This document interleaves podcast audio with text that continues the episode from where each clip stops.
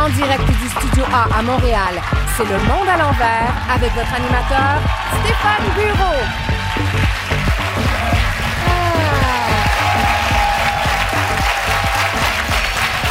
Bonsoir, bonsoir, bienvenue. Êtes-vous de bonne humeur? Heureux? J'aime ça. Est-ce qu'il y en a qui ont vu le show la semaine passée? Avez-vous aimé ça? Avez-vous entendu à la maison? Ils ont aimé ça. Bienvenue au Monde à l'envers, votre rendez-vous du vendredi pour euh, rire et réfléchir à l'actualité de la semaine. Dans quelques secondes, je vous présente le menu. Mais avant, c'est officiel, je suis je suis un devin. Vendredi passé, en ouverture d'émission, j'ai dit ceci. Euh, on parlera pas de Grégory Charles, qui sera au funérailles, lui aussi, de la reine. Le communiqué officiel ne précise pas s'il va prendre des demandes spéciales du public. C'est à, à venir. Et 24 heures plus tard, samedi.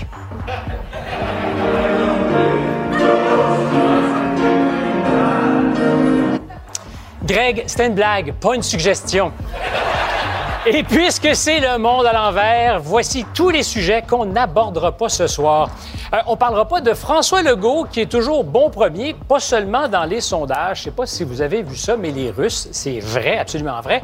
La Russie vient de diffuser une nouvelle liste de Canadiens qui sont persona non grata, donc qui ne peuvent pas rentrer dans le pays. Et qui est le premier nom sur la liste? François Legault, number one! C'est officiel, Vladimir Poutine est contre le troisième lien. On ne parlera pas non plus de ces stripteaseuses, les effeuilleuses de Los Angeles qui se battent pour se syndiquer en manifestant presque nus. Je ne sais pas s'il y en a qui sont allés manifester avec elles. Euh, même si elles se plaignent que les propriétaires de leur bar mangent ou leur mangent la laine sur le dos, elles ne pourront pas déchirer leur chemise. Et on ne parlera pas du débat d'hier soir. Et ça, c'est pas une blague. C'est une promesse. Ce soir à l'émission, est-ce que tous les politiciens ont le droit d'avoir une vie en dehors de la politique? Avez-vous une opinion là-dessus? Oui. Est-ce que vous pensez qu'ils ont le droit d'avoir une vie en dehors de la politique? Parce que ça a brassé fort cette semaine. Euh, en entrevue, quelqu'un qui n'attend pas d'être invité pour monter sur scène, Guillaume le métier vierge. Et pour jouer avec nous, une habituée qui était à notre première et trois petits nouveaux, je vous les présente. Yasmine Abdel-Fadel, Biz, Grégory Charles, Sophie Durocher. Et pour un soir seulement, notre joueur invité, Normand Brathwaite. Bienvenue au Monde à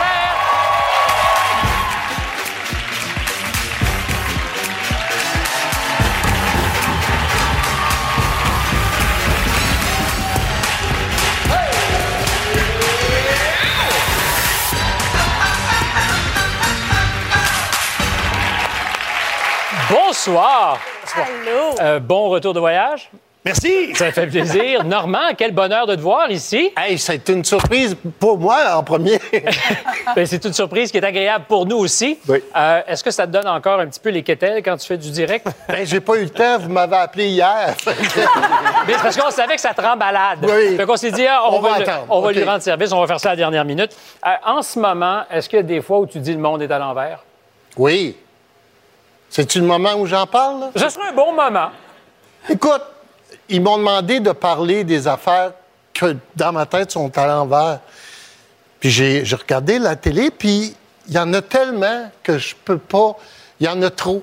Comme j'ai lu quelque part un auteur ou une auteure, je me souviens plus, qui a dit l'humanité sort de son adolescence.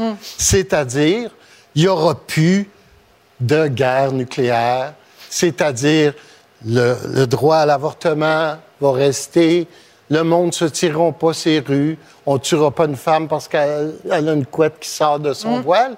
Puis j'écoute les nouvelles, puis c'est tout ça. C'est Le contraire. C'est le recul. On est en train de reculer. Ton monde à l'envers, c'est le monde à l'envers dans lequel on vit. C'est, ça n'a pas de sens. Les amis, euh, avant d'aller plus loin, parce qu'on va débattre dans peu de temps, euh, vous présentez peut-être, même si c'est pas toujours nécessaire, Biz.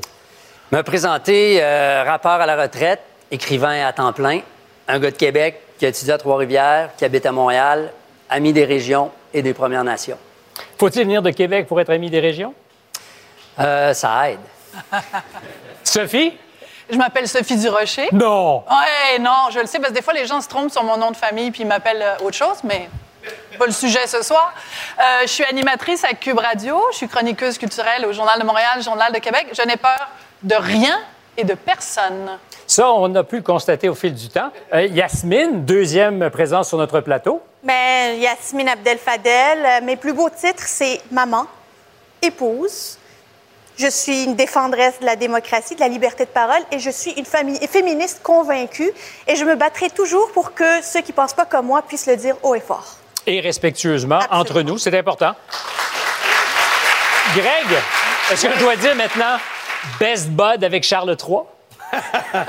Non, ça, ça serait exagéré. Euh, mon nom, c'est Grégory Charles. Je, je suis comme euh, Yasmine, je suis un papa et un, et, euh, un mari.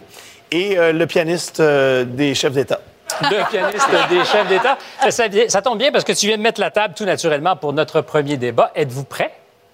Alors, euh, vous le savez, euh, Greg vient de nous en parler, le premier ministre euh, Justin Trudeau a chanté du Queen pendant là, alors qu'il était à Londres, pardon, pour les funérailles d'Élisabeth II.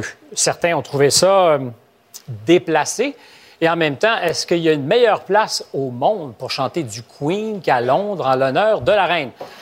Ça nous rappelle aussi cet été, lorsqu'on a reproché à la première ministre finlandaise d'avoir eu du plaisir dans un party privé.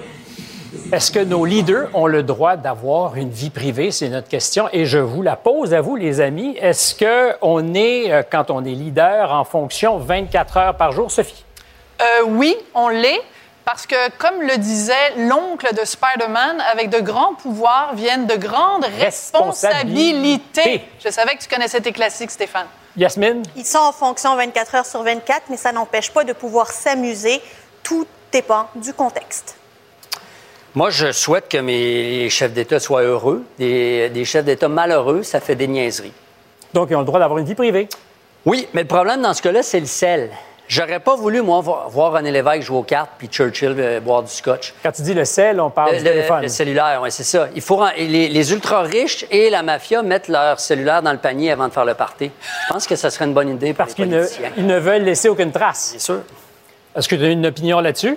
Ben moi, oui, ça me, ça me calme quand je vois un politicien ou une politicienne. Yolande James, qui est une de mes politiciennes préférées, elle a dansé un moment donné sur It. Ça me, ça me calme. Parce que Poutine, je suis sûr qu'il danse pas. Mais ça, on le sait pas. Euh, Grégory, tu étais là euh, et tu disais, ben, peut-être qu'on a monté l'affaire un peu en épingle. Ah, définitivement. Si tout le monde avait vu plus que le 14 secondes, je pense qu'il y aurait peut-être une autre Mais pour répondre strictement à ta question, moi, je pense que les politiciens, comme tous les autres êtres humains, sont en fonction comme êtres humains 24 heures sur 24. Et après ça, il faut qu'ils agissent le plus décemment possible. Après ça, tous les points de vue sont possibles. Mais est-ce qu'il y a des circonstances, Yasmine, qui font qu'on ne peut pas faire certaines choses? Ben, il y a un contexte, un décorum qui vient avec les responsabilités lorsqu'on est un chef d'État. Évidemment, la vidéo de Justin Trudeau a pu marquer les esprits parce que c'était dans un contexte de deuil et quand on apprend que la BBC ne, déclare, ne, ne diffuse pas de musique parce que le peuple est en deuil, on se dit, est-ce que c'était nécessaire dans un hall d'un hôtel de, de chanter ça ou le faire en privé, réellement en privé, sans aucun problème? Rupture de protocole? Ben, le problème, c'est que Justin Trudeau, oui, il a fait euh, une erreur de jugement et j'ai calculé que c'était sa septième erreur de jugement. Blackface numéro un, blackface numéro deux, blackface numéro trois. Il est allé à Tofino faire du surf alors qu'il devait rencontrer les leaders autochtones. Euh, il est allé sur l'île privée de la Gacan. Il s'est fait taper ses doigts par la commissaire à l'éthique et il est allé en Inde et s'est déguisé comme un Maharaja. Fait que cette erreur de jugement pour quelqu'un qui est au pouvoir seulement depuis quelques années, je trouve que ça fait beaucoup pour notre premier ministre. Mais au-delà de l'affaire Trudeau, c'est aussi la première ministre de la Finlande qui se fait un peu euh, agresser de partout parce qu'on la voit danser dans un party. Oui. Est-ce qu'elle a le droit de le faire? Oui, mais c'est très différent parce que elle, c'était un parti, un parti privé, c'était derrière des portes closes. Justin Trudeau, il l'a fait dans un lobby d'hôtel. C'est pas vraiment privé, un lobby d'hôtel.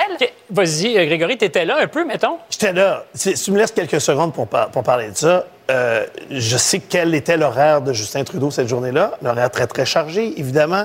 Il se retrouve avec son équipe, une cinquantaine, une soixantaine de personnes qui sont du Haut-Commissariat, qui sont de la délégation canadienne, prennent un verre, sont dans un contexte maintenant où il est presque une heure du matin. Je comprends que c'est pas fermé, mais il reste plus beaucoup de monde à ce moment-là. La fierté des Québécois qui font partie de cette équipe-là, qui disent hey, on a Grégory Charles avec nous autres, et qui disent aux anglophones Vous devriez voir, lui. Vous demandez n'importe quoi, il va le jouer. Il va dire Grégory, Grégory, Grégory. Fait que c'est de ta C'est faute, ta en faute. fait. C'est totalement de ma C'est trop faute. bon pianiste, c'est trop bon Le- pianiste. Le, le PM est là. Rapidement. Je parlais avec Justin Trudeau depuis quelques instants du fait qu'il essaye de se réapprendre à jouer la guitare parce que son fils est super intéressé à la guitare. Il est dans ce groupe-là. Il est quand même le chef de cette équipe-là. Puis il est un peu happé par les, par les événements. Il a eu le temps de chanter euh, le retour de Don Quichotte de Michel Rivard. On a eu le temps de faire God Save the, Ouais. the King. d'ailleurs. Ouais. Mais la- Mais on a 14 secondes de. Trudeau, il a, de ça. il a- il a abusé du spectacle, il a, il a abusé de l'émotion. Quand Harper a dansé et a joué du piano, ça l'a humanisé. Mais Trudeau, il nous montre ses bas à temps plein. Il est dans le spectacle. C'est un prof de théâtre. Ce n'est pas Kodak. un chef d'État. Mais ceci étant Ce dit, n'est- ce il n'est pas avait- un chef avait pas d'État, c'est un d'intention. gouverneur général. Hey. Mais C'est un toutou. il n'y avait pas l'intention de diffuser. C'est à son insu que ça a été tourné. Bien sûr, mais à, mais après- à part ça, dans un hôtel, puis avec des, avec des gens qui ont des cellulaires autour. Maintenant, là, tu sors dans la rue, tu- tout peut être diffusé, tout le temps. Ouais. Normand, pas je si t'ai vu. Moi, j'ai juste une question. Est-ce que tu l'as joué dans tonalité originale? oui, Je l'ai joué en mi bémol, c'était un peu bas pour lui. Oui, parce que même toi, tu peux pas transposer ça, ça se transpose. On n'a pas le droit. T'as pas le droit de faire Mais ça. le problème, Stéphane, si je peux me permettre, c'est que Justin Trudeau est un excellent comédien et il nous a joué la comédie, ou plutôt la tragédie, pendant plusieurs jours. Depuis qu'on a su que la reine était morte, c'était comme si sa mère à Mhm. Sa- Justin ou Trudeau sa était meilleure morte. amie, en tout cas. Fait que là, il nous a dit, c'est deuil national au Canada, les employés fédéraux iront pas travailler, c'est épouvantable, ils portent le noir, puis là, ouh, ouh, ouh, la reine est morte? Ben, le soir, je fais le non, party, mais- je me mets en T-shirt, puis je bois. moi, je- moi, je suis pas d'accord il- avec- Il y a deux visages. C'est un gars à deux Greg, visages. Moi, moi, je suis pas d'accord avec ce point de vue-là. D'abord parce que je pense que c'est culturel, l'idée qu'il faut être absolument sombre et triste constamment dans, dans, dans une période de, de deuil. Parce que moi, c'est pas comme ça. Dans, dans mon héritage familial, c'est pas comme ça. Mon père, on l'a, on a fait ses funérailles. Le soir, c'était le party aussi, même si on l'aimait d'amour. Mais c'est pas tout. J'ai fait le tour du Canada il y a plusieurs années avec Nelson Mandela, avant la fin de l'apartheid. Hey, il venait de passer 27 ans en prison. Son peuple était opprimé, mais Ben, pas il avait opprimé envie un peu. de danser puis de chanter. Ouais, ouais, là, tu vas y trouver une excuse, mais n'empêche que tous les soirs pendant notre tournée, c'était la fête. Mais la question qu'on se Ouais. pose depuis le début, c'est est-ce que tu as le droit d'avoir une vie privée et est-ce qu'elle te disqualifie quand c'est pas ce qu'on attend? Euh, Yasmine, tu as travaillé avec beaucoup de politiques. Est-ce qu'à terme, il y a un danger que des gens veuillent plus en faire de la politique parce que tu es montré du doigt à chaque fois que tu sembles déraper? Mais moi, cette vidéo qui, a, qui est sortie, qui a été diffusée, si c'était Justin Trudeau qui est en mission commerciale en Angleterre avec une délégation commerciale puis qui fait le party, Regarde, je vais être une phase de bravo, c'est le fun et du fun. Je suis contente que tu aies du fun. Moi, c'est plus le contexte où je me dis, c'est pas la fin du monde. Honnêtement, je trouve que c'est vraiment pas la fin du monde. C'est juste que des fois, ça peut être malaisant pour Justin Trudeau. Comme tu me le dis, il accumule des fois quelques gaffes. As-tu été surpris, toi, quand tu as vu l'ampleur que ça prenait? Moi, j'ai été surpris que j'ai même pas eu le temps de me rendre à ma chambre d'hôtel, que c'était sur des sites conspirationnistes. ça, ça a pris, euh, ça a pris vraiment cinq minutes, là, dix minutes. Moi, là où je trouve qu'il y a une exagération là-dedans, c'est si on, pr- on fait un, un- un procès parce que le contexte était, est, est, euh, grave. Mais dans ce cas-là, on devrait annuler tous les festivals d'humour parce qu'on est à l'agonie de la planète. Puis on nous dit que rapidement, il se passera plus rien, qu'il va faire 50 Non, mais ça degrés. veut pas dire- le peut contexte pas n'est pas nécessairement. Sophie? Ouais, ça veut pas dire qu'on peut pas s'amuser parce qu'il y a des choses graves qui se passent dans, la Justin vie. Trudeau, là, il était C'est le délégué pour porter la peine des monarchistes canadiens. là. C'était ça, sa fonction. Oui, puis Mais il moi- était là. Il en reste quand même quelques-uns. Tu vas avoir le dernier mot, Normand? Moi, quand j'ai vu ça, là, j'ai dit, si que je suis content que c'est pas moi. Tellement. Ah! Mais tu n'avais pas été invité aux funérailles non, Non, non. plus. Euh, pour la suite des choses, je vous pose une question. Est-ce que vous avez eu l'impression pendant les derniers jours, semaines de campagne, qu'on avait assez parlé d'éducation? J'ai des professeurs avec moi qui ont probablement une idée là-dessus. Et je vous demande, à la maison, comme ici avec nous en studio, auriez-vous le... La question est un peu vicieuse, mais auriez-vous le courage d'enseigner à nos jeunes? Et je vous assure que ce n'est pas toujours facile. Vous répondez grâce au sondage à bureau. Pour le faire, vous scannez le code QR à l'écran ou vous allez sur TVA+. Puis après la pause, on jase avec un, un riche animateur et musicien noir workaholic. Grégory. Mais je vous dis pas lequel.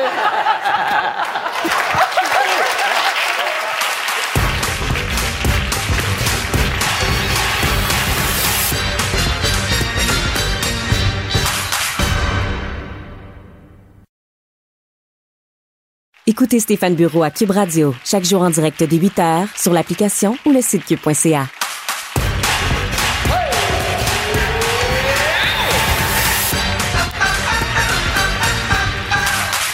Écoutez Stéphane Bureau à Cube Radio chaque jour en direct dès 8 Oh, parfois, on eu une. On a eu une petite crotte. Euh, ça s'appelle la télévision en direct. Des fois, euh, Manon appelle sur le piton. Ah non, c'est pas ici qu'elle travaille. Euh, Normand, Normand, Normand, euh, d'abord, merci encore une fois d'être avec nous. Je me suis posé la question depuis, j'allais dire depuis lundi, mais en fait depuis hier, depuis que tu m'as confirmé que tu venais nous voir. Si tu avais à partir aujourd'hui ta carrière, aurais-tu le vertige compte tenu de tout ce qu'il est impossible de dire? Ah oui. Je pense que ça a parti trop raide. J'aurais aimé ça. euh, Là, j'ai décollé euh, en hélico. J'aurais aimé ça décoller en planeur. C'était- trop rapide.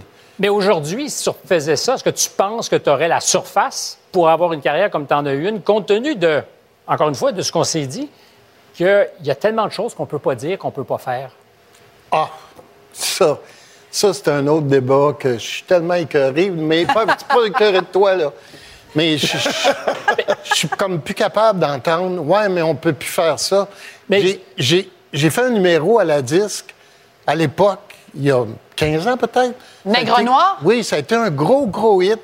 Et quand ils l'ont repassé, tous les jeunes ch- chanteurs, chanteuses étaient de même. Puis là, j'ai fait, ça a-tu changé tant que ça? Joke, c'était une joke. Et à l'époque, Richard Séguin riait aux larmes. Richard, il rit pas toujours. Mais, mais, euh, piment fort, là, ça s'appellerait-tu euh, poivron ou piment doux? Ça s'appellerait euh, On est tous en prison. Ça serait pas possible. Impossible. Et on l'a refait. Ça marchait, mais pas comme dans le temps, parce que on avait trois avocats au balcon.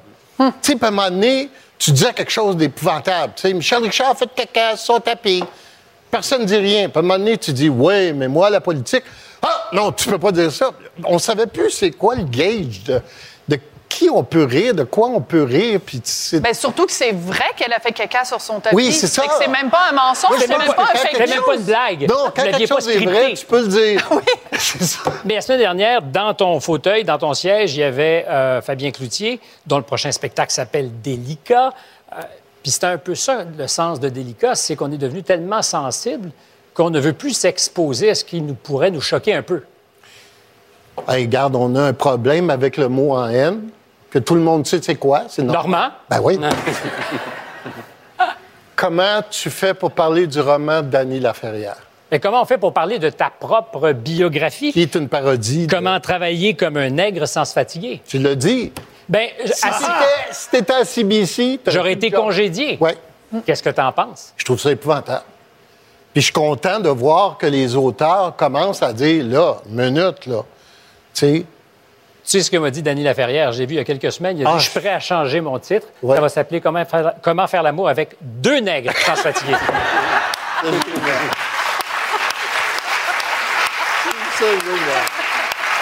Mais, mais moi, si tu me permets, Avec la dans, Ligue des dans- Noirs. dans ce dossier-là, je pense qu'on procède à l'envers. C'est-à-dire qu'on pense qu'en en- en faisant disparaître le mot, on va faire disparaître la réalité qui sous-tend.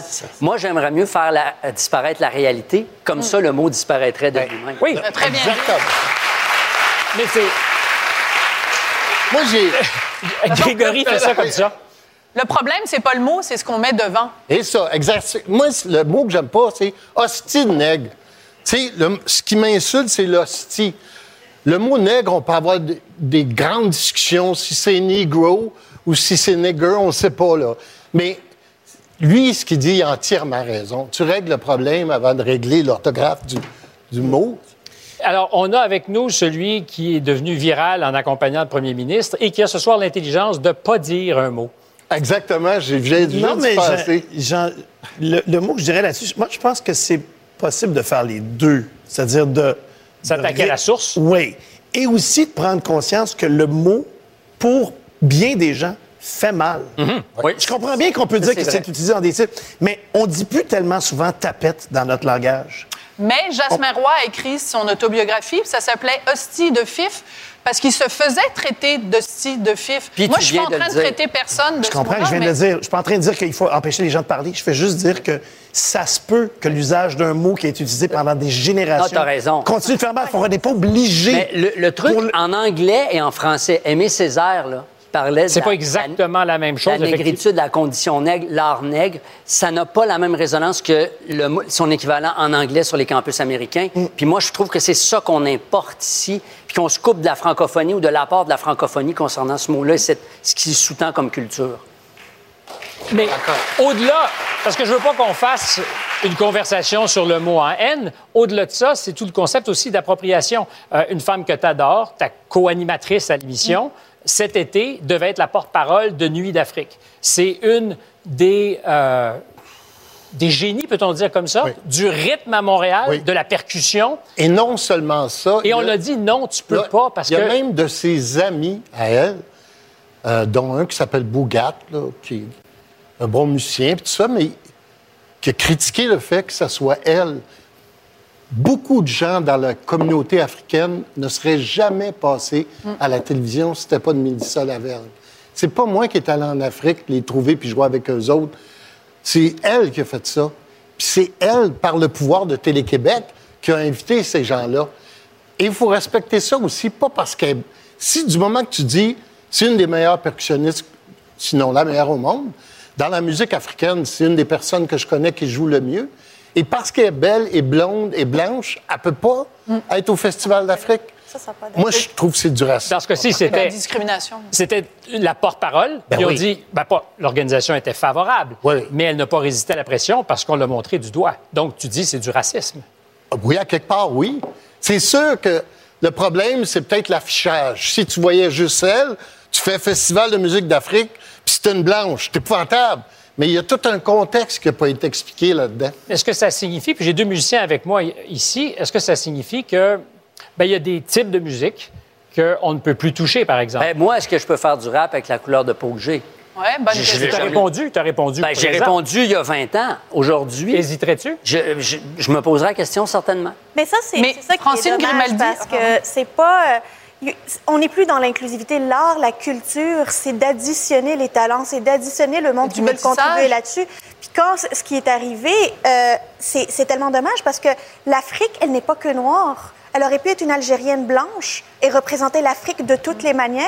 Elle aurait pu être une Marocaine, une Tunisienne, une Égyptienne et une Sud-Africaine. Il y a des Blancs dans le continent africain qui font partie de la culture africaine également. Je trouve ça dommage d'exclure du monde comme ça. Normand, Ben, moi, tu vas je- avoir le dernier mot là-dessus. Oui, oui, évidemment. Mais Moi, je pense que, ben, si tu écoutes l'émission Belle et Bomme, moi, je pense que le métissage, c'est l'affaire la plus importante en musique. Que l'Orchestre symphonique euh, de Berlin joue euh, une pièce japonaise, c'est ça qui me fait triper, moi, dans, dans le fait de la musique. C'est un langage universel. On ne peut pas demander qu'on fasse seulement la musique. Moi, ce serait quoi ma musique? Je, c'est un peu jamaïcain et allemand, parce que je suis jamaïcain et allemand. C'est comme une bavaroise avec un joint. je... J'invite ceux qui nous euh, écoutent à t'écouter et à aller retrouver aussi euh, ta co-animatrice Mélissa Lavergne pour cette 20e saison de Belle et Bomme qui s'amorce depuis quelques semaines. Et qui a commencé avec Sophie. qui a d'ailleurs. commencé, qui a La été une des première belle. premières belles, Ouais. était toujours euh, le bum de l'équation, évidemment, ça n'a pas changé. Euh, dans quelques minutes, je vous propose une entrevue avec euh, Guillaume le Métis-Vierge. Et après la pause, donc dans moins de minutes, est-ce que pour certains enfants malmenés par la pandémie, redoubler pourrait être une bonne chose? À tout de suite.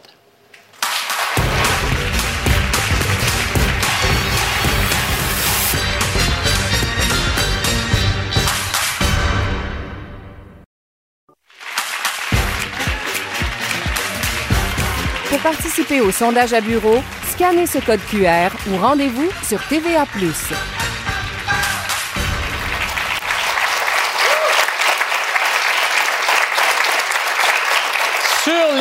Sociaux, pour l'instant, le mot en haine ne déchire pas encore, mais cependant, beaucoup de réactions à l'idée d'avoir invité Guillaume Lemay-Tivierge. Beaucoup demandent pourquoi lui donner à nouveau une tribune.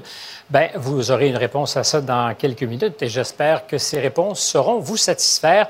Euh, je vous ai posé la question un peu plus tôt. Est-ce qu'on parle assez d'éducation pendant cette campagne électorale? Parce que jusqu'à maintenant, ça n'a quand même pas été le sujet numéro un. Euh, pourtant, on vient de traverser une pandémie qui a été très, mais vraiment très difficile pour plusieurs élèves. On a avec nous des professeurs au primaire que je salue. Merci d'être là. Et en particulier Martine Arpin. Bonjour Martine. Je sais, c'est difficile de se lever, c'est pas simple, euh, mais on n'a pas beaucoup parlé de ça. Il y a des jeunes au primaire qui ont traversé deux années difficiles et qui, si on les aide pas aujourd'hui, vont se retrouver dans dix ans avec des carences profondes. Ça, c'est une question. C'est une question. ouais.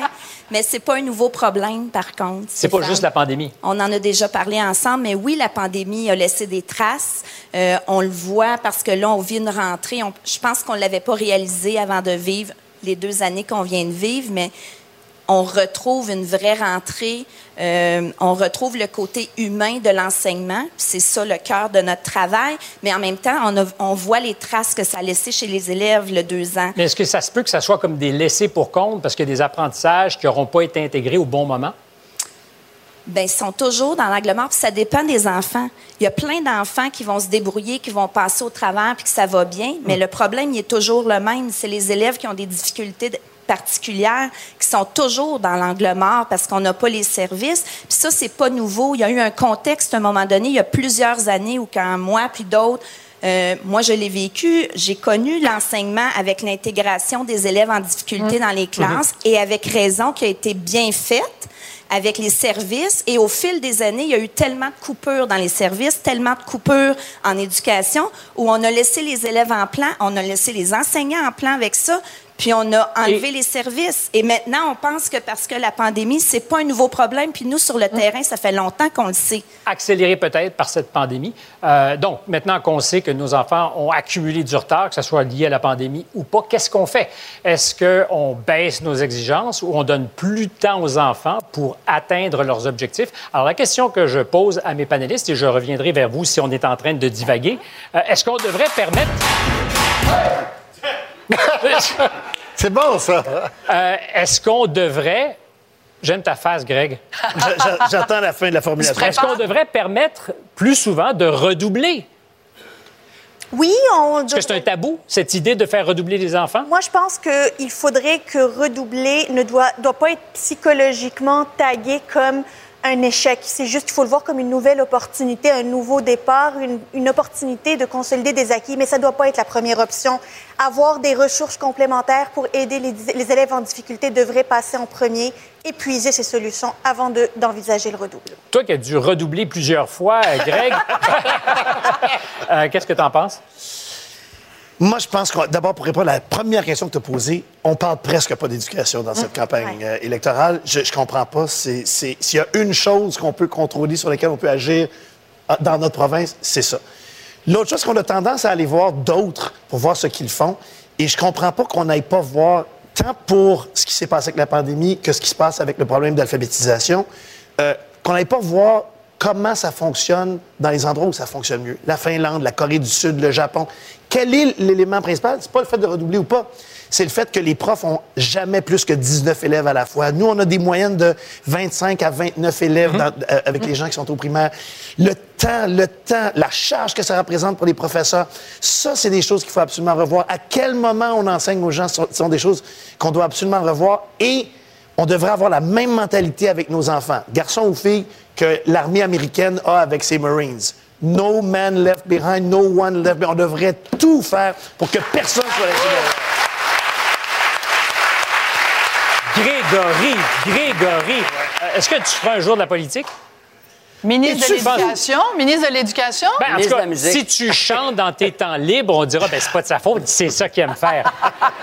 Oui, il faut redoubler, Stéphane, il faut redoubler de- d'intensité pour remettre l'éducation sur des rails. Au Québec, là, il y a un gros problème. C'est un petit peu l'éléphant dans la, dans la pièce dont personne parle.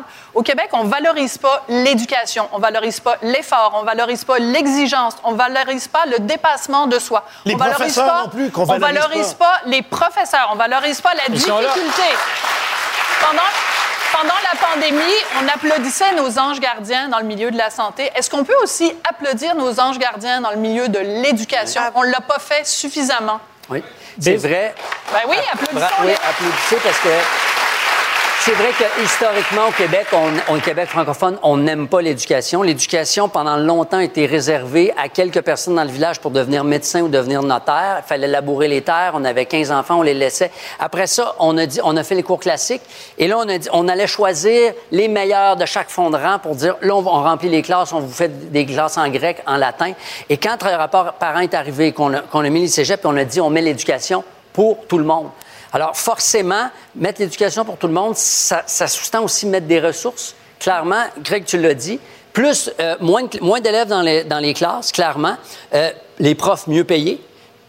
Puis dire merci aux profs. Puis l'éducation, en passant, ça, ça se conjugue au féminin. Puis ma fille m'avait Surtout déjà au primaire, dit... d'ailleurs. Ma fille m'avait dit à 6 ans, j'avais posé la question, c'est quoi le, le- le féminin d'une pro? Elle m'avait dit une prof. Prof. Ah, c'est bon. Mais euh, à ma question, est-ce que tu penses qu'on devrait. Ben, le problème avec, le redoublement, permettre- c'est que socialement, quand tu es en secondaire 4, 5 ou même au primaire, tous tes amis s'en vont. Ça fait que tu es démotivé, tu recommences quelque chose et ça fait des décrocheurs. Donc, c'est redoubler, à mon avis, c'est pas la solution. Diplômer des analphabètes non plus, c'est pas la solution.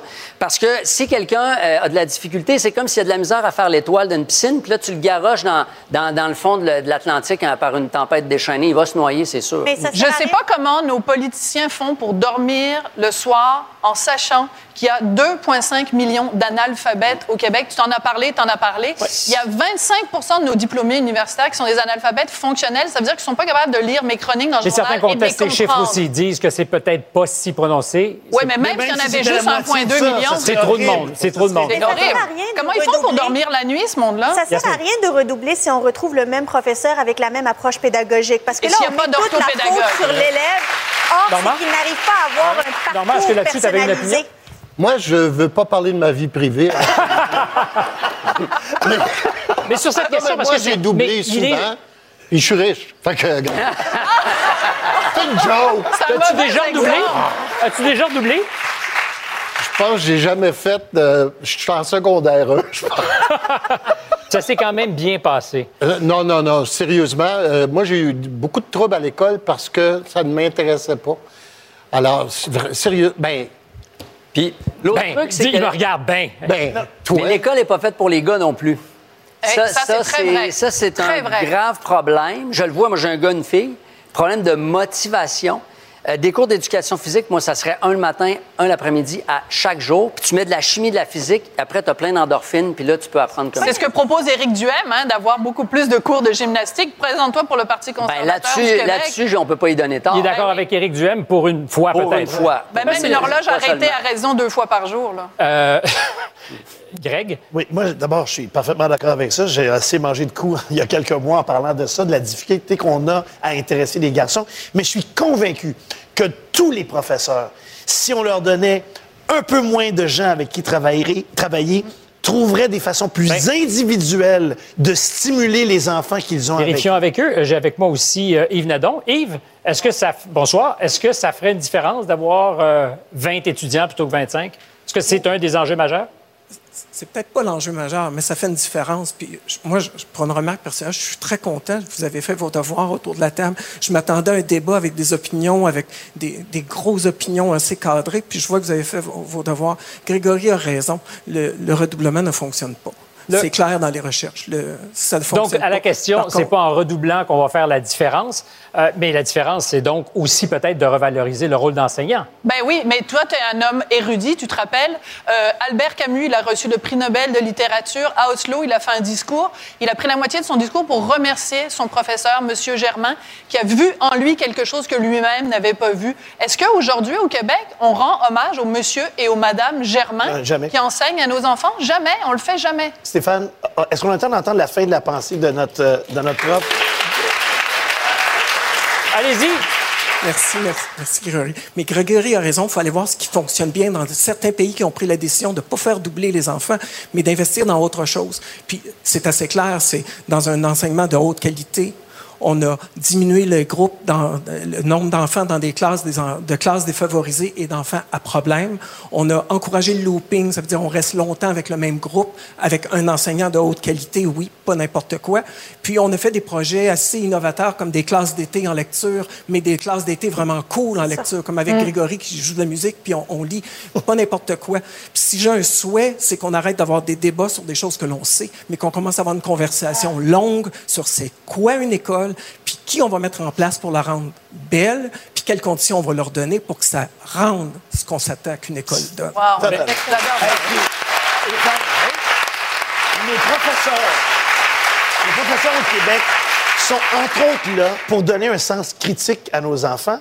Ils ont le meilleur point de vue sur l'école et on leur tape sur les doigts quand ils s'expriment sur le milieu qu'ils connaissent. Bien, certainement pas ici. On voulait justement les entendre. Et merci, puisque j'avais tourné le dos trop rapidement. En début d'émission, si vous vous rappelez bien, je vous ai justement demandé, auriez-vous le, le courage d'enseigner à nos jeunes? Je pense que la réponse est assez éloquente. Euh, c'est à hauteur de 82 à- en ce moment que vous dites non, j'aurais pas le courage de le faire. Euh, notre prochain invité est prêt apparemment. Il est en coulisses et il nous écoute depuis le début de la soirée. Je ne sais pas s'il y avait suffisamment de concentration pour porter attention à ce qu'on disait, parce qu'il y a eu une grosse semaine. Il s'est invité sur euh, scène au Gémeaux. On l'a invité, nous, sur notre plateau. Après la pause, Guillaume le Métis-Vierge.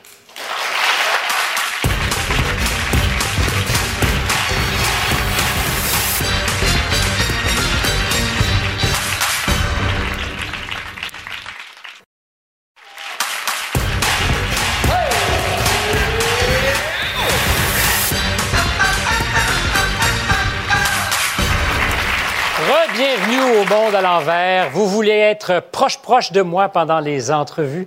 Vous voulez savoir quel parfum porte mon invité? Ben, venez passer votre vendredi soir dans notre studio. C'est une invitation pour assister à l'émission. Toutes les informations sont à l'écran. C'est indiscutablement l'affaire de la semaine. Il a presque réussi à éclipser les funérailles de la reine. Vous savez sans doute de qui je parle. Le savez-vous? Pour ceux qui n'auraient pas vu le gala des Gémeaux dimanche dernier, petit rappel vidéo. Bonsoir, Tigui Jodoin, ça va bien? Ben, ça me fait plaisir de vous voir tous, Véro, la première. Non, non, que tu commences ton gala en disant « Je veux un scandale Et il a livré la marchandise. Est-ce que vous avez compris le message que voulait livrer Guillaume? L'avez-vous compris, vous?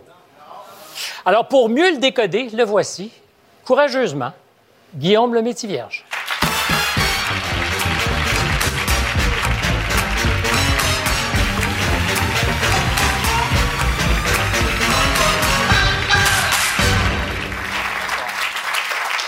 Dis-moi, euh, maintenant, comment tu te sens? ». Bien? Es-tu nerveux? Oui. On le serait à moins, tu me diras. As-tu l'impression que tu joues un peu ta vie?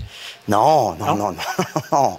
Non, les élèves qui sont en difficulté jouent leur vie. Les gens qui, ont, qui en arrachent jouent leur vie. Moi, je joue pas ma vie. Mais non, As-tu passé une mauvaise semaine? pas tant que ça. Parce Pas que tant tu ça. rien écouté? Pas trop. Le moins possible. Le moins possible. Alors, j'ai dit euh, tout à l'heure, est-ce que vous avez compris? J'ai posé la question. Ouais. La plupart ont dit, non, pas sûr. Ouais. Euh, un gag que tu es obligé d'expliquer, c'est un mauvais gag. c'est un très mauvais gag. un, un- un stunt ou crasher un gala Oui. que les gens ne comprennent pas ce que tu voulais dire? C'est particulier. Est-ce que tu as improvisé ça au moment du gala ou tu y avais pensé avant? Non, non, non, non, non, non.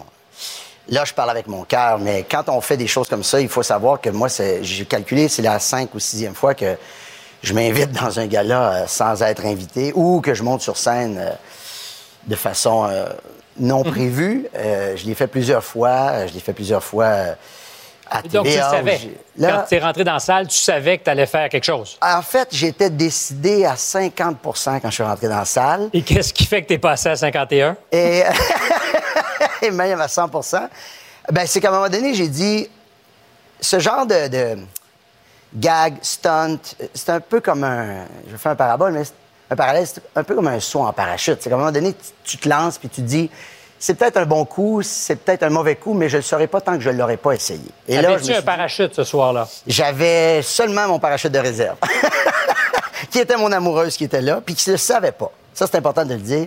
Elle n'était pas au courant. À peu près personne n'était au courant de ce que je m'apprêtais à faire. Si tu avais dit à ta blonde, voici ce que je vais faire, qu'est-ce qu'elle t'aurait dit? Elle m'aurait dit non, fais pas ça. OK. Alors, essayons maintenant de déplier ce que tu as voulu faire et dire. D'accord. Parce que moi, je vois deux angles à ça. D'accord. Tu sembles régler des comptes avec deux personnes, Oui. Morissette et Oui. Guillaume Lepage. Oui. Puis envoyer une espèce de message codé, tu parles du vote à l'Académie, Oui. mais dans le fond, tu parles des élections. Oui, je commence par les élections, puis après ça, je finis par l'académie. C'est que j'envoie le message d'abord. Ouais.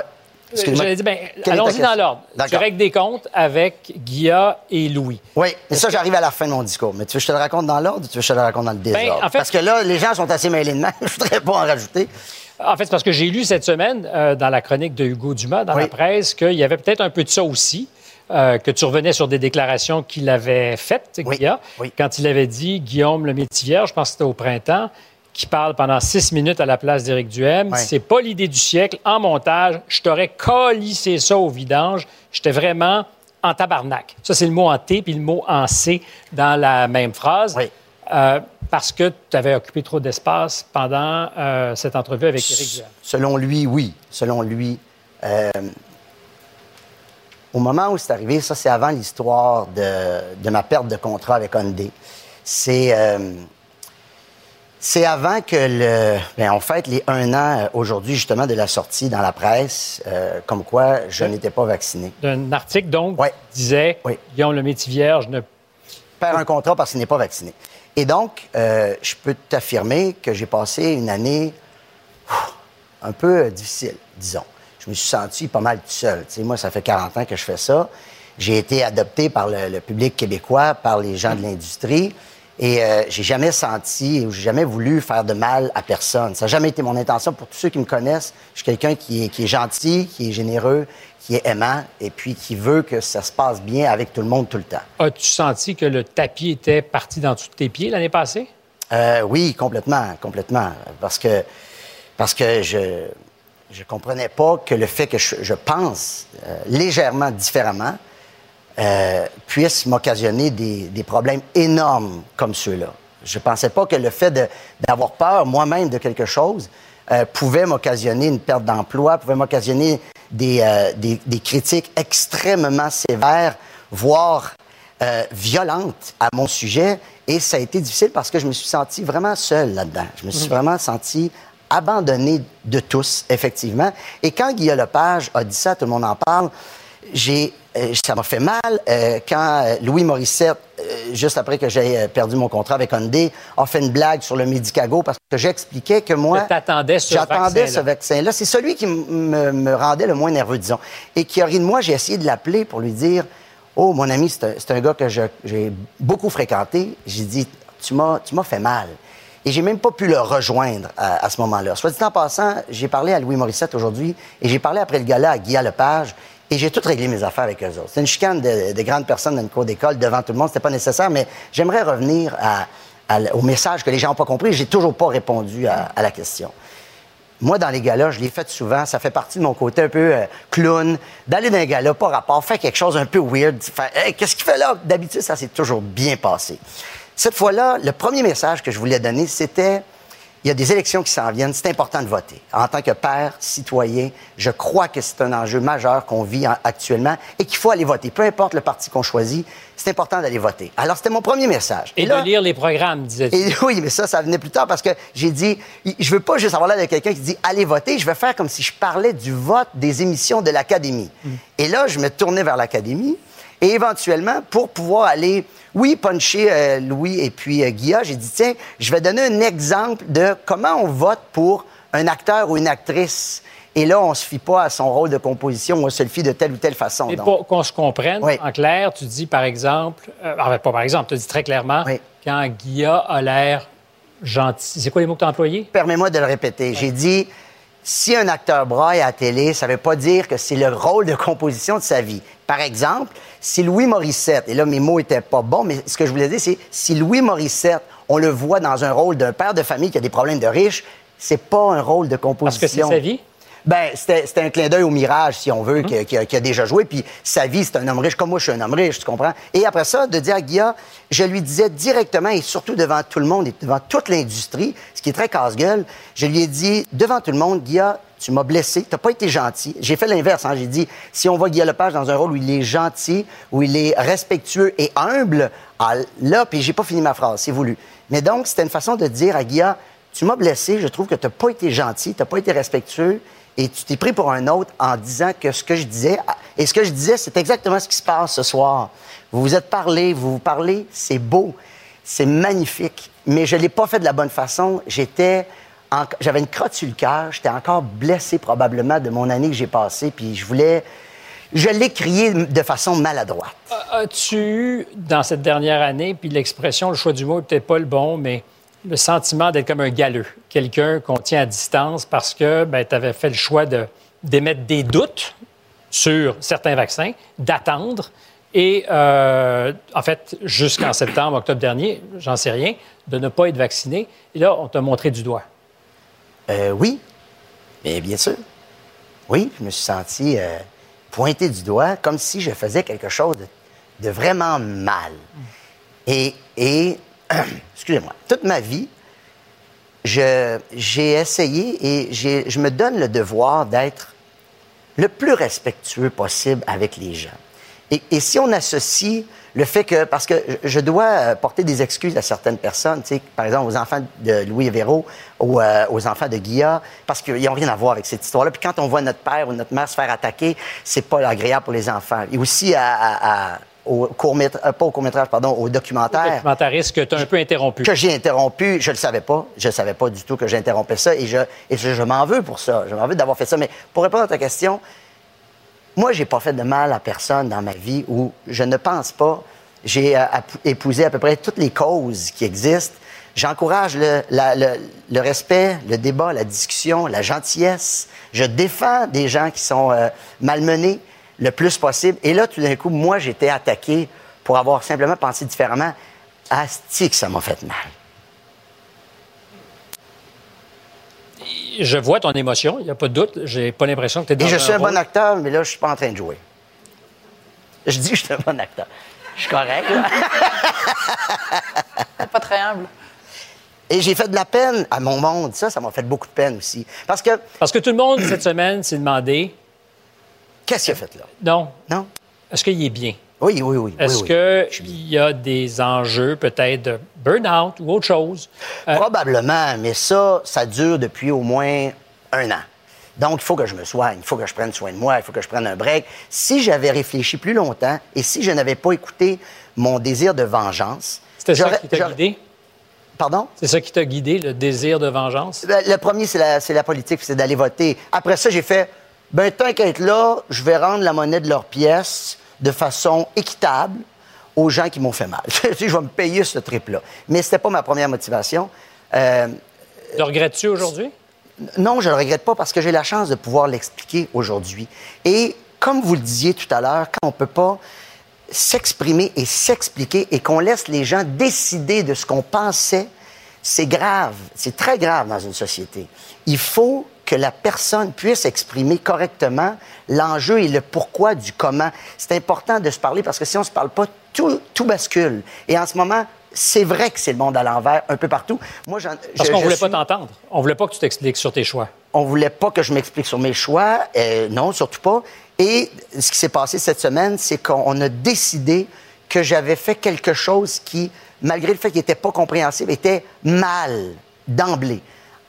Euh, et et- et j'ai trouvé que j'avais pris beaucoup trop de place au niveau médiatique, alors qu'il y a des choses qui qui sont beaucoup plus graves qui se passent dans le monde en ce C'est moment. un peu parce que tu as choisi de crasher le party que tu as occupé cet espace. C'est peut-être quelque chose d'inconscient que d'être allé mettre une bombe pour après ça faire. Un jour, je pourrais m'expliquer là-dessus. J'espère que les gens comprennent ce que j'ai voulu. euh, pas le fond de ma pensée. De fond de ta pensée, je pense c'est clair. Est-ce que c'est clair pour vous ici? Oui. Euh, C'est gentil. 10 secondes, 10 secondes. 10 secondes. Tu te maries la semaine prochaine. Est-ce que tu as changé tes plans? Non, non, tu fou, jamais Est-ce que la liste d'invités a changé? Non, ben, ben, non. non, et j'ai réglé mes différends avec Louis. Je l'embrasse, je l'aime. A Lepage, la même chose. J'ai réglé mes différends avec lui. Et je souhaite aux Québécois de s'aimer le plus possible et d'arrêter la chicane le plus possible. Je ne changerai pas mon mariage parce que j'aime cette femme plus que tout au monde. Et on va célébrer à partir de maintenant. Vous me verrez un peu moins. Pourquoi? Je vais aller prendre soin de moi puis je vais aller célébrer l'amour. Merci beaucoup, Guillaume. Après la pause, la grosse fin de semaine de Grégory Charles.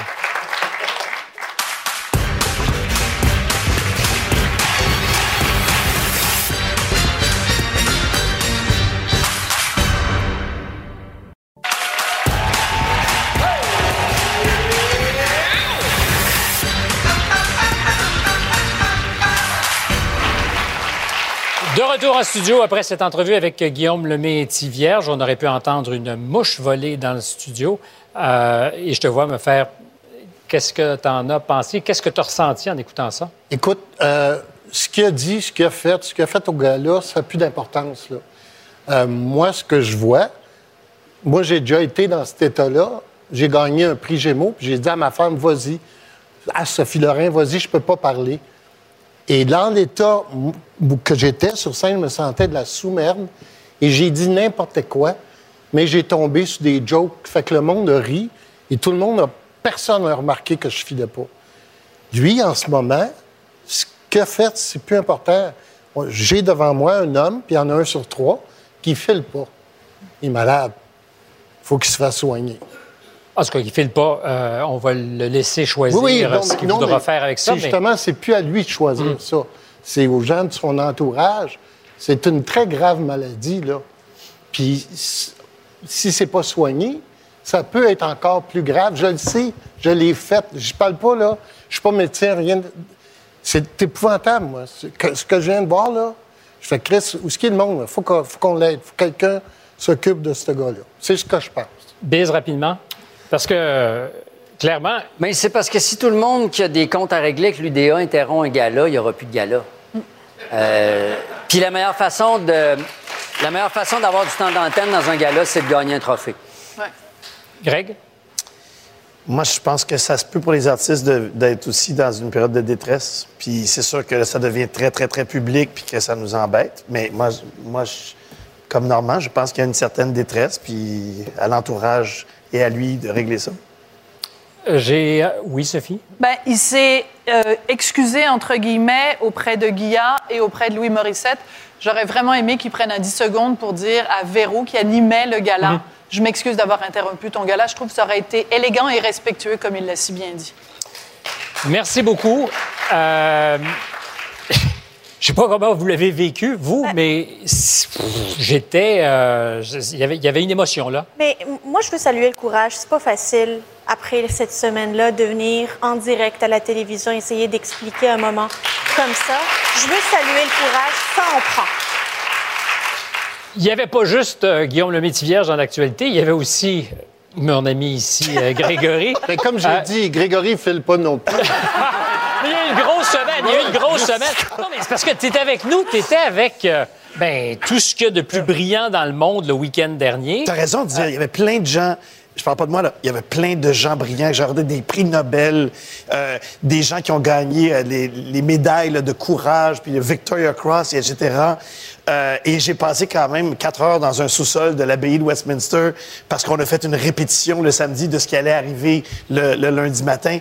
Et j'ai entendu des histoires absolument fascinantes de, de courage, de recherche, et aussi plein d'histoires de comment les gens avaient côtoyé, avaient vécu des moments avec, euh, avec la reine Elisabeth, ce que moi, j'ai pas vécu.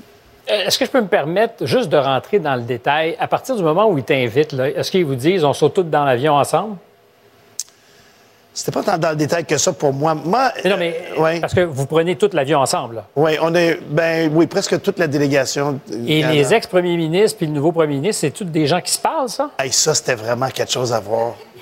Pour vrai, là, euh, Martin, Harper, euh, M. Chrétien est arrivé de, de ailleurs, euh, Trudeau. Je sais, c'était vraiment Martin et fascinant. Chrétien, ils se parlent-tu encore? Les chrétiens Ben, n'étaient il- pas là. Oui, oui, il était là. Ah, il était dans le même avion. Pas dans, pas dans l'avion, mais il était à Londres. Et Harper était là aussi. Alors, les cinq, c'était quelque chose. Mais heureusement, il y avait tout un bataillon de l'armée dans la pièce à côté. Pour- pour Ça vrai. prenait des casques bleus. Mais en même temps, ça, je le dis en, en riant, mais tout ce monde-là avait quelque chose à raconter à propos de- du rapport qu'ils avaient eu avec la reine Élisabeth. Puis là, ça n'a rien à voir avec être monarchiste ou pas monarchiste. Elle, est là depuis, elle était là depuis euh, 96 ans, elle était là depuis 70 ans en poste. Tout le monde avait quelque chose d'intéressant. Évidemment, M. Chrétien était le, était le plus drôle dans, dans tout ça. Il y a des anecdotes pour, euh, pour tout. Parce qu'à un moment donné, les Bleus Poudres avaient appelé la reine. Bien évidemment. Ouais. Et, euh, et la reine pensait que c'était Jean Chrétien, puis finalement, quand il l'a rencontré après, euh, elle lui a dit qu'elle pensait qu'il était sous. Et c'était pas ça. Pensais, Elle passait. Est-ce que tu dirais que dans ce que tu as vécu de plus grandiose, Ah oui, ben moi, euh, d'abord, il y a le- l'espèce de deuil national pour les Britanniques, c'est que c'était quelque chose de passer le week-end en Grande-Bretagne. Parce que ben, nous, on est un peu retirés de ça, là. mais eux, c'est leur reine. Et ce qu'ils aimaient, je pense, je ne veux pas parler pour tout le peuple britannique, mais je pense que ce qu'ils aimaient de leur reine, c'était son accessibilité. Elle a fait des documentaires, ils l'ont vu en bigoudi, elle préparait son... Ah oui, à partir de 69, tu sais, elle, elle a complètement changé la perspective que les gens avaient sur la royauté. Alors, ils avaient l'impression d'être proches d'elle. Puis elle, elle avait participé à l'effort de guerre. Fait que, je ne sais pas à quel point ils aiment la- le principe de la monarchie, mais c'est clair que les Britanniques aimaient cette femme-là. Et toutes les personnes que j'ai rencontrées qui l'ont côtoyée aimaient cette femme-là. Moi, j'ai aussi rencontré Kate. Moi, j'aime cette femme-là. Oui, elle est belle. elle est belle. Est-ce qu'ils vont aimer autant Charles III? Je, je- c'est- en tout cas, c'est dur parce que dans le fond, Charles, C'est dur de l'aimer. ben, non, mais moi, je le connais un peu. Ouais. C'est un garçon moins facile à aimer. C'est un Tanguy aussi, hein? C'est un gars qui sait il y a maison. côté Tanguy. Est-ce que ses lacets étaient repassés? Moi, c'est la question que je veux savoir. oui, oui, oui. Ah, c'est un garçon des propre. à mais je vous arrête là-dessus, les amis. Malheureusement, fin des potins royaux, parce qu'on doit passer à la suite J'en des avais un choses. vraiment bon. C'est bon, on passe à la suite des choses. Alors, peut-être plus tard à l'émission, restez pour un vraiment bon potin royal. Après la pause, on se fait quelques bonnes lignes. On parle pas de blague, on parle de cocaïne avec Félix Séguin.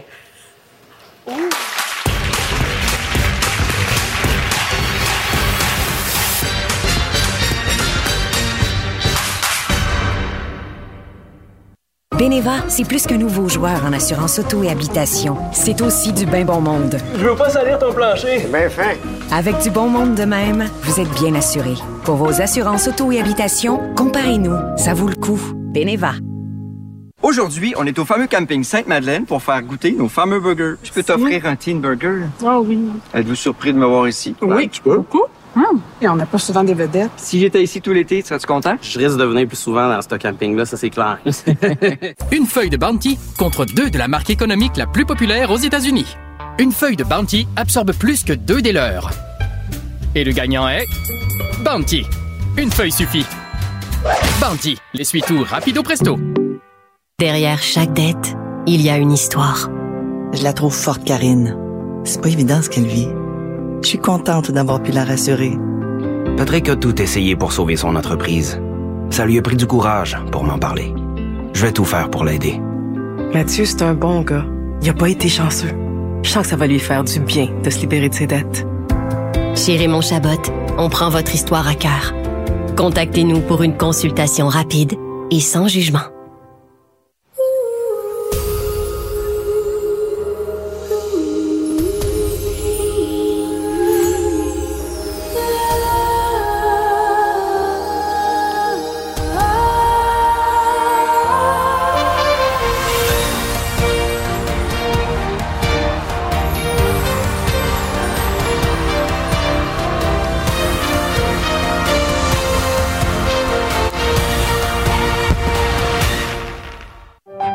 Quotidien, vous sortez de votre zone de confort. Vous vous exprimez et vous vous affirmez. Chez Jean Coutu, nous vous offrons les produits et les conseils beauté pour souligner toutes les facettes de votre personnalité. Ce qu'on ne vous dit pas sur les tampons, vous pouvez changer l'absorption selon votre flux. Seul Tampax Pearl en offre 5. Du mal à l'enlever? Réduisez l'absorption. Des fuites? Augmentez-la. Toujours avec la protection de notre tresse anti-fuite. Trouvez votre meilleure combinaison avec Tampax. Voici mon copain, Seb. Salut tout le monde.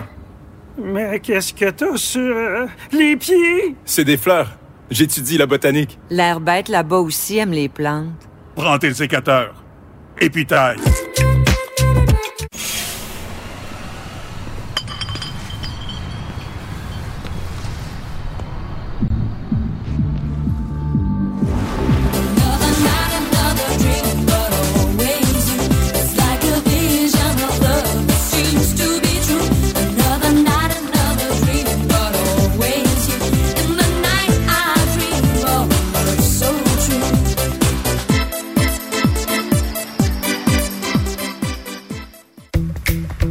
Walmart peut vous offrir la cueillette ou la livraison en deux heures ou moins? Est-ce que Gaspard peut lâcher la télécommande avant l'arrivée de ses croquettes? Facile. C'est qui le bon chien? C'est toi le bon chien? Oui, c'est toi.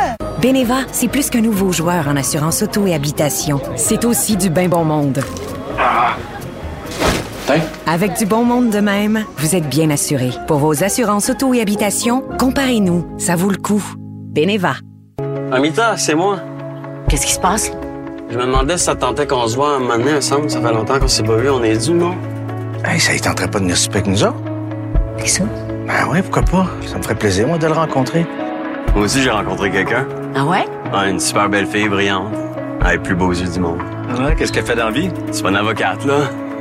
Elle vit dans la rue comme moi. Anna et Arnaud, mardi 20h. Une présentation de Club Illico et du Domaine La France.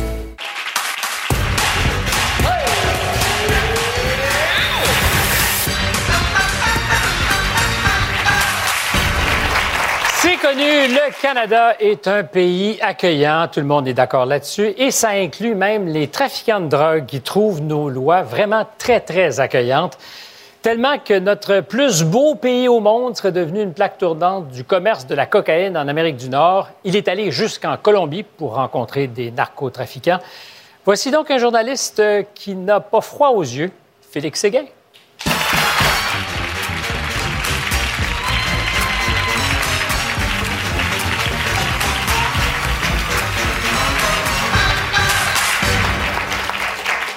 La question t'a probablement été posée plusieurs fois aujourd'hui, mais est-ce qu'il y a des fois où tu as peur? Oui. Il y a des fois où je dois gérer un risque. T'sais, le risque de la Colombie, c'est un risque qui est différent. Euh, exemple, je suis allé en Ukraine en avril dernier. Deux armées de terre qui s'affrontent.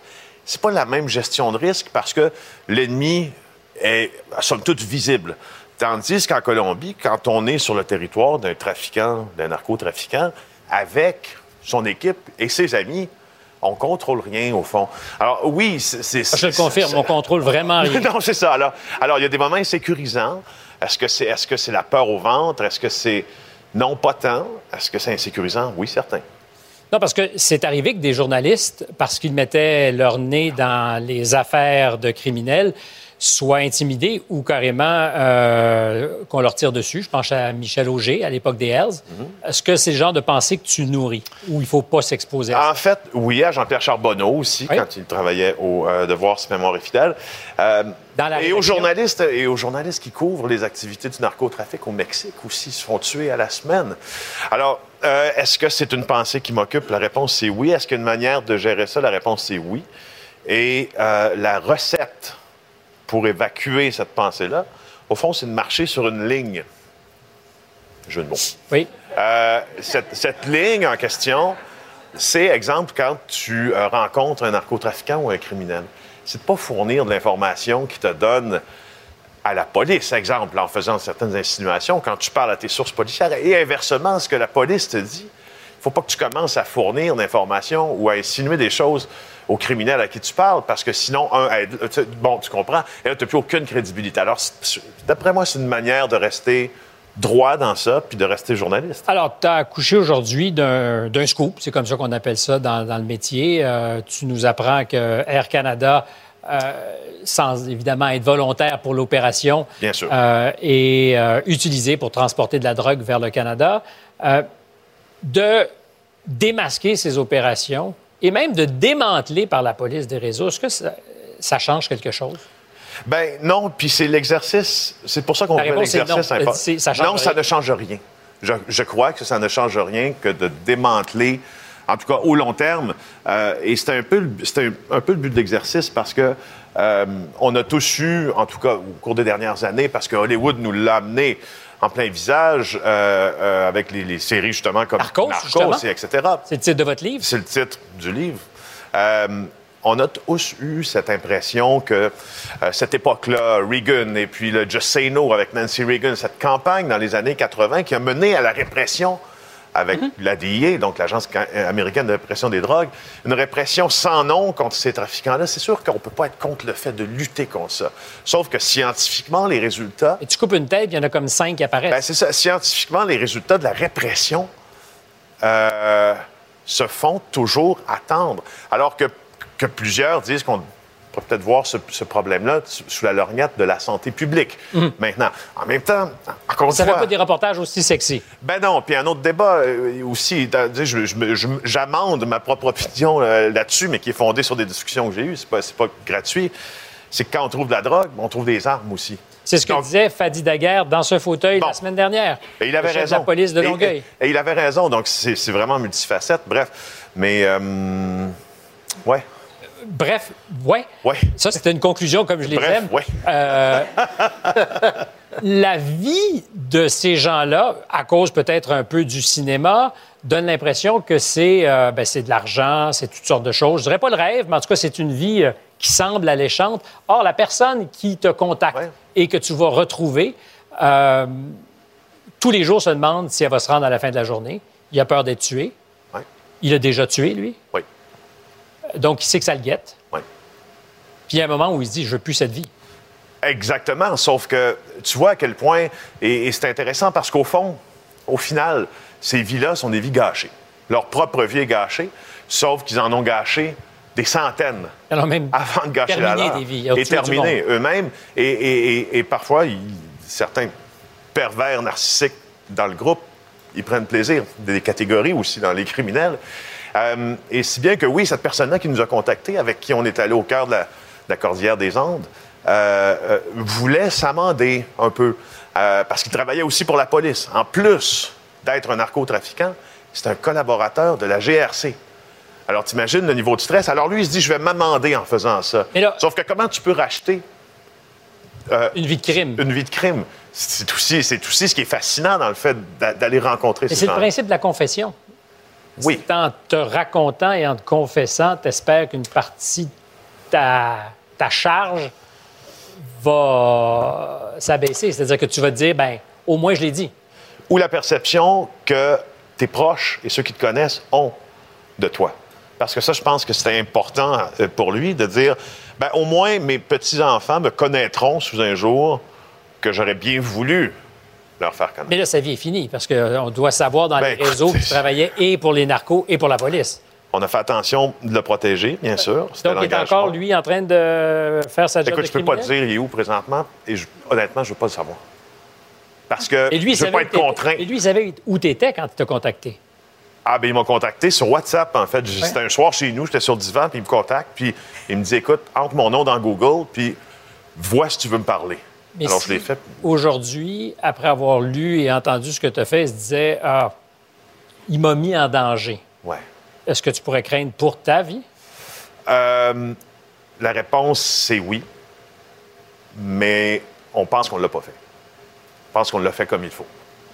Puis si on le publie, ce livre-là, puis si on parle de ça dans l'émission JA, c'est qu'on pense qu'on l'a fait comme il faut. Sinon, on ne l'aurait pas fait. Et je m'arrête là-dessus parce qu'il nous reste vraiment quelques secondes. Ce qui est surtout très intéressant, c'est que le Canada, dans le fond, pour le commerce de la coke, c'est la porte d'entrée des États-Unis. Souvent, on pense que ça vient directement du Mexique, mais le Canada, très ouvert à ça. Très ouvert. Invol- Involontairement. Involontairement, raison aussi de- parfois d'un guide de sentence qui, favorise. euh, tu sais, quand tu as le choix, en deux secondes, là, d'aller passer ta sentence aux États-Unis et de la passer au Canada, si tu te fais prendre dans ce commerce-là, c'est mieux de la passer ici. C'est une bonne conclusion, ça. C'est mieux que la. Après la pause, on va essayer, euh, après l'émission, ma foi, euh, riche en rebondissements, de remettre le monde à l'endroit. Merci, Félix.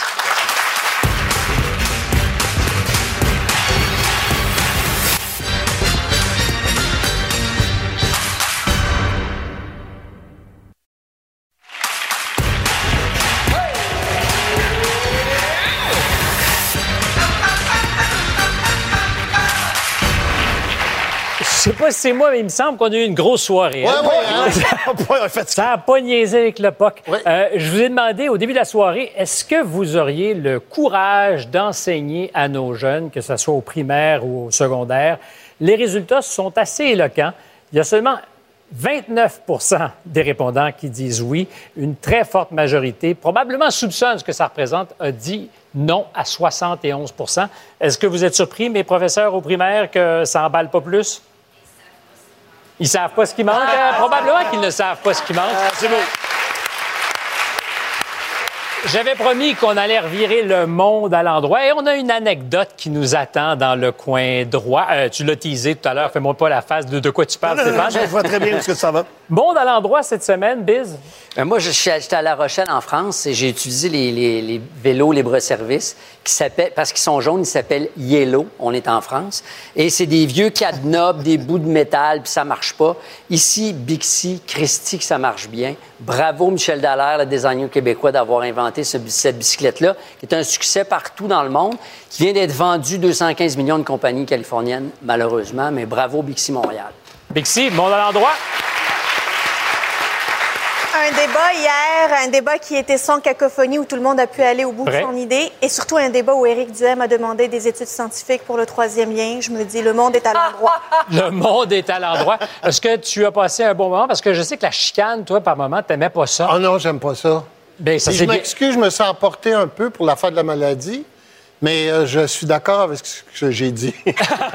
Mais c'est le principe tant que c'est respectueusement dit. Excellent. Greg, roulement de tambour, Oui. on s'est laissé tout à l'heure parce que les choses se sont faites un peu rapidement. Tu as dit Ah, je l'ai tellement, mon potin royal. Non, mais j'en ai un, puis il m'est arrivé dans, la- dans les mains comme ça, après la célébration, qui, soit dit en passant, était sobre et belle et fantastique. Euh, on pouvait pas évacuer en voiture, alors j'ai marché, Évacuer, traversé... qu'est-ce que tu veux dire? Foule. quitter, quitter les lieux. J'aurais dû dire ça comme il faut. Euh, et en m'en revenant, j'ai rencontré une femme à peu près de mon âge avec sa euh, mère qui me reconnaît, une, une Britannique qui me reconnaît. Non. Là, hey, pas de farce, là. Je pense pas qu'il y a beaucoup de monde qui me reconnaît là-bas. Et Ben, T'avais vu sur les réseaux sociaux avec le premier ministre. pas encore. Et elle commence par me dire à quel point les Britanniques aiment les Canadiens français en particulier. Ah. Bon. Mais la deuxième chose qu'elle me dit, ma mère ici était le premier amour